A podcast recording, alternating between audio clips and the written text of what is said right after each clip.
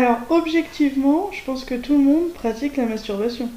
Oh non Oh non Oh non Non mais t'es dégueulasse, putain, mais c'est quoi ce bordel? Mais t'es dégueulasse, tu me dégoûtes, oh, je me casse Bien sûr Bienvenue sur Ta vie en rose, le podcast qui parle de tout sans tabou. Je suis Anaïs, psychopraticienne, et je vous souhaite la bienvenue. Bonjour, bonjour, et bienvenue dans ce nouvel épisode du podcast Ta vie en rose. Quand tu te masturbes, je suis ravie de pouvoir euh, vous proposer cet épisode. Je suis ravie de vous accueillir aujourd'hui sur cet épisode de podcast. Et euh, je vais me permettre, comme d'habitude, de me présenter en 30 secondes chrono. Alors moi, je suis Anaïs. Je suis psychopraticienne sur la ville de Caen où j'ai un cabinet. Je propose également des consultations à distance.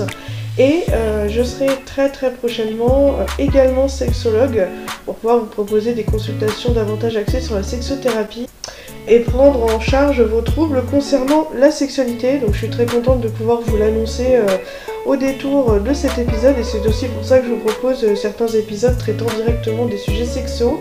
Je trouve ça important de pouvoir en parler, de pouvoir euh, vous donner certaines pistes dans votre vie quotidienne. Et puis également parce que j'aime beaucoup en parler, j'aime beaucoup que les solutions euh, soit trouvées pour, euh, pour répondre aux problématiques euh, sexuelles qui sont quand même très très nombreuses. Donc voilà, j'espère que vous allez apprécier cet épisode. Installez-vous confortablement. C'est parti alors comme le titre de l'épisode l'indique, on va parler aujourd'hui de masturbation, des idées reçues que, que, cette pratique génère. Et j'en profite ici pour faire un rappel de l'épisode 7 du podcast concernant les performances sexuelles. Euh, pour bien rappeler encore une fois qu'on n'est pas dans une course à la performance, que la masturbation euh, ne regarde que nous. On en parle ici parce qu'elle est euh, assez souvent mal vue et que j'aime bien démonter un petit peu tous les clichés qui peuvent exister autour de la sexualité. Par contre, je ne dis à aucun moment qu'il faut utiliser des objets, des techniques, des, fantasmes de folie. On fait ce qu'on veut, ça ne regarde que soi-même.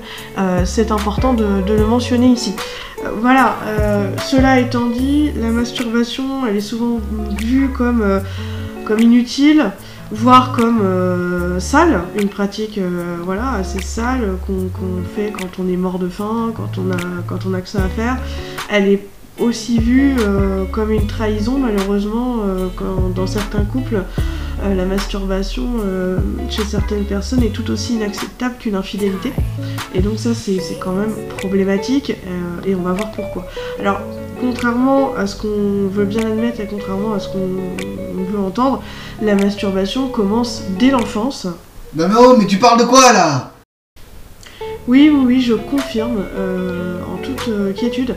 Ça commence bel et bien dès l'enfance. L'enfant touche, explore les parties de son corps, euh, dès le plus jeune âge d'ailleurs, et il sent tout de suite que certaines parties lui procurent des sensations non pas d'orgasme et non pas euh, de plaisir sexuel, puisqu'à ce moment-là il n'a pas euh, connaissance de tout ça, mais il sent très bien qu'il y a des sensations de bien-être qui le parcourent à l'effleurement ou au moment de toucher certaines parties du corps. Et ça n'a rien de sale, ça n'a rien de bizarre, c'est tout à fait normal. Euh, voilà, c'est tout à fait euh, euh, logique puisque certaines parties provoquent des sensations depuis toujours. Elles se mettent pas à fonctionner 15-16 ans, tout d'un coup, oh là là, le pénis entre en érection. Non, l'enfant, le petit garçon a des érections dès le plus jeune âge et la petite fille a des sensations au, au contact de sa vulve dès le plus jeune âge. C'est pas pour autant qu'ils vont se masturber en tant que tels, simplement ils se découvrent. C'est important de les laisser euh, faire cette découverte. Alors évidemment, euh, leur expliquer euh,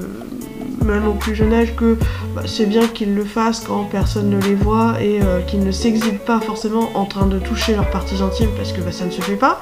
Mais pour autant, leur interdire cette découverte serait leur, leur mettre un interdit au niveau de la zone génitale dès le plus jeune âge, ce qui serait, euh, ce qui serait problématique pour la suite, puisque euh, à l'adolescence euh, ou même plus tard, ils seraient toujours aussi gênés de toucher leurs parties intimes parce qu'on leur a interdit très tôt et ils ne verraient pas du coup l'intérêt de parler librement de sexualité et de se toucher librement. Ce serait très problématique. Donc surtout les laisser pratiquer cette découverte par eux-mêmes, seuls. On ne dit pas forcément qu'ils vont le faire plusieurs fois par jour et qu'ils vont être euh, obsédés par ça. Simplement, ils vont avoir envie de temps en temps euh, de toucher euh, une ou plusieurs parties intimes. voilà, tant qu'on leur explique qu'il ne faut pas toucher celles des autres et qu'ils peuvent le faire surtout quand on ne les voit pas et quand on ne les observe pas et que personne n'a le droit de leur demander expressément de le faire, tout va bien.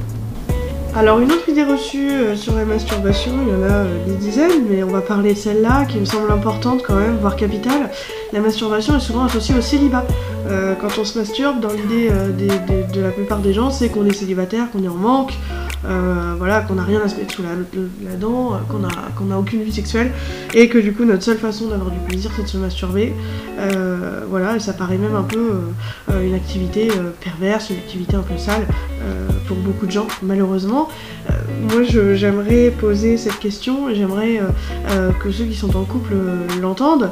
Pourquoi en couple nous n'aurions plus ce plaisir solitaire? Son conjoint responsable de sa sexualité, c'est-à-dire persuader euh, l'autre qu'il est le seul à pouvoir euh, nous combler, qu'il est le seul à pouvoir nous donner du plaisir, et quand il n'est pas là, ou même quand il n'est pas disponible euh, sexuellement, psychologiquement, voilà, qu'il n'a tout simplement pas envie d'avoir de rapport sexuel, pourquoi nous, nous priver de ce plaisir si on en ressent l'envie, si on en ressent le, besoin Voilà, c'est compliqué de, de vivre dans une relation où l'autre est censé être le seul à pouvoir euh, connaître notre corps, activer certaines zones de notre corps, activer un certain plaisir et euh, être dépendant finalement des envies de l'autre ou non à nous donner euh, ce, plaisir.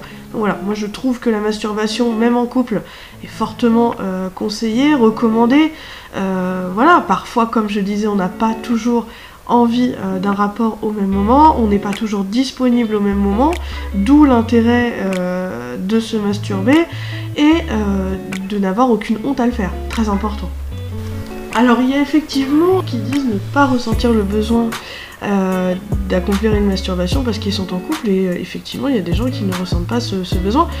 On ne dit pas que c'est euh, un mal, je ne dis même pas que c'est quelque chose à changer si, si on ne ressent pas ce, besoin. Après tout, ça ne regarde que nous. Par contre, je pense qu'il est important de questionner cette, cette absence de besoin en dehors du couple, c'est-à-dire est-ce qu'on envisage la sexualité qu'avec son partenaire, euh, ce qui est une possibilité effectivement, mais on peut aussi avoir besoin d'explorer certains, euh, certaines choses, certains fantasmes, certains plaisirs seuls. Pourquoi Eh bien pour avoir cette liberté euh, déjà d'avoir d'autres fantasmes.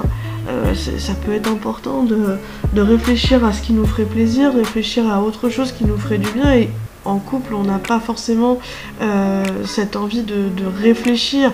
Ça ne donne pas forcément accès à l'imagination, puisqu'on est avec l'autre, euh, on va se caresser, s'embrasser, euh, partager une sexualité. On ne va pas forcément parler de sexe et on ne va pas forcément parler de fantasmes. Donc seul, on est face à soi-même, on est face à ses envies, ses fantasmes. On va réfléchir à ce qui nous ferait du bien et on va également explorer son corps. Très important, si vous-même ne connaissez pas votre corps, comment pouvez-vous aiguiller l'autre sur euh, ce qui vous fait plaisir, sur les zones que vous préférez, celles que vous n'aimez pas? Alors effectivement, on va dire que l'autre peut le deviner, on va dire que l'autre peut... Euh, voilà. Oui, parce que c'est dans la croyance euh, commune que euh, quand on a une relation sexuelle, la personne va deviner les endroits qui nous plaisent le plus, ceux qu'on aime le moins, parce qu'elle va être à l'écoute de, notre, de nos réactions. Et puis, euh, normalement, si c'est un bon coup, il va pouvoir savoir aisément ce qui nous fait du bien ou non. Mais la personne a souvent besoin d'être aiguillée, et pour être aiguillée correctement, il faut que vous connaissiez votre corps et que vous sachiez exactement les, les zones qui vous permettent d'accéder à l'orgasme et celles qui ne vous le permettent pas. Euh, la personne avec qui vous faites l'amour n'est pas forcément un devin et c'est très important que vous, ayez une bonne connaissance euh, de, votre propre corps. Alors comment parler de la masturbation quand on est en couple? Euh, Comment aborder le sujet? Comment même aborder l'achat ou la possession de jouets intimes qui servent justement à cette masturbation? Moi je conseille toujours d'en parler naturellement et dès le départ si possible. Salut, je m'appelle Franck. C'est quoi tes passions dans la vie Oh, bah plein de choses, hein. Euh, cuisiner, lire, euh, acheter des godes, les utiliser. Et toi Alors évidemment, on n'est pas obligé de l'amener euh, comme ça, hein. voilà, mais encore que ça peut permettre de déclencher un fou rire et de briser la glace du premier rendez-vous. C'est ce que j'aurais euh, tendance à faire. Toutefois, on n'est pas euh, forcé euh, d'être tous aussi francs et aussi libérés là-dessus, et c'est pas un mal. ce que je veux juste montrer par cette scène humoristique, c'est qu'on n'est en aucun cas obligé de se cacher par rapport au plaisir solitaire qu'on peut se donner et, aimer se donner.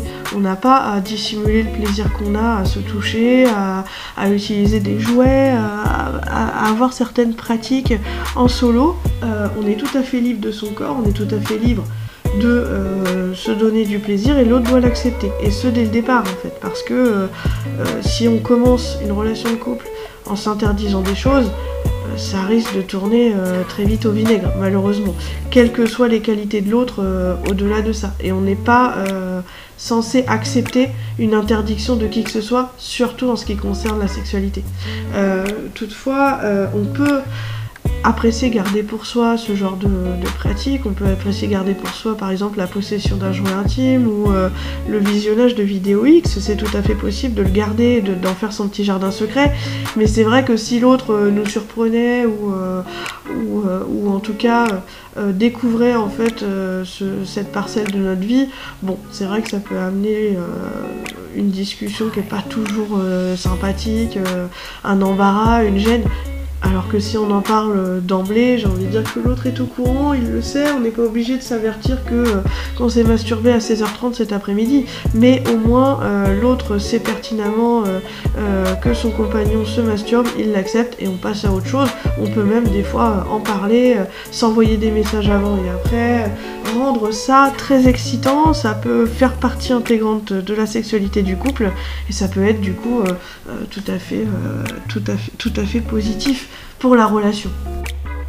Bon, tu ramènes le vin, mes parents viennent d'arriver Ok, attends, je vais me branler, j'arrive. Alors comment faire quand le conjoint ne veut toujours pas entendre parler de masturbation, ne veut toujours pas entendre parler d'achat euh, de, jouets? Euh, Ce que je pourrais euh, vous conseiller éventuellement, c'est déjà de comme je disais, de rendre ça plus attractif, notamment par l'envoi de, sexto, mais ça peut être aussi proposé à la personne avec qui on est de jouer à deux, c'est-à-dire avec un jouet intime qu'on aurait acheté, ou de visionner une vidéo à deux, ou euh, de lire une, histoire érotique euh, à deux. Ça peut être euh, tout à fait sympa d'envisager ce, genre de choses, et du coup le conjoint peut être un peu plus réceptif. Il peut arriver que de par une éducation assez stricte, ou de par des préjugés qu'on a entendus depuis le début de sa vie, finalement, on soit totalement contre la masturbation parce qu'en fait on ne sait pas bien ce que c'est, on n'a pas bien compris à quoi ça sert, pourquoi c'est aussi important, pourquoi c'est aussi euh, euh, même essentiel euh, dans, son équilibre sexuel individuel, et on peut être totalement opposé à cette pratique, donc il est important de pouvoir en parler, de déterminer le pourquoi, pourquoi le conjoint est aussi opposé à ça, et pourquoi pourquoi il serait opposé à d'autres choses qui pourraient être rendues euh, euh, assez excitantes, généralement euh, en proposant d'amener les choses par le jeu et par la complicité du couple, le conjoint sera beaucoup plus réceptif à entendre qu'en fait on a, besoin de se masturber, on a besoin d'en parler ou de ne pas en parler, mais en tout cas on en a besoin, c'est important pour, pour, son équilibre personnel. Et il, faut, il faut vivre avec ça, accepter ça, et en fait peut-être que ça va même lui révéler certaines choses sur lui-même à ce conjoint euh, fermé. Et, euh, peut-être que les choses vont euh, se trouver beaucoup plus fluides au niveau sexuel. Alors, après, il est possible que on soit avec quelqu'un de très très fermé qui ne veut vraiment pas entendre parler et qui ne veut vraiment pas jouer le jeu. Ben, dans ce cas-là, c'est votre corps en fait. Non, tu n'utilises pas ça. Non, tu le déballes pas. Non, tu. Il est violet avec des paillettes Cool. Voilà, nous arrivons déjà à la fin de ce podcast. J'ai été ravie de pouvoir vous proposer cet épisode sur la masturbation.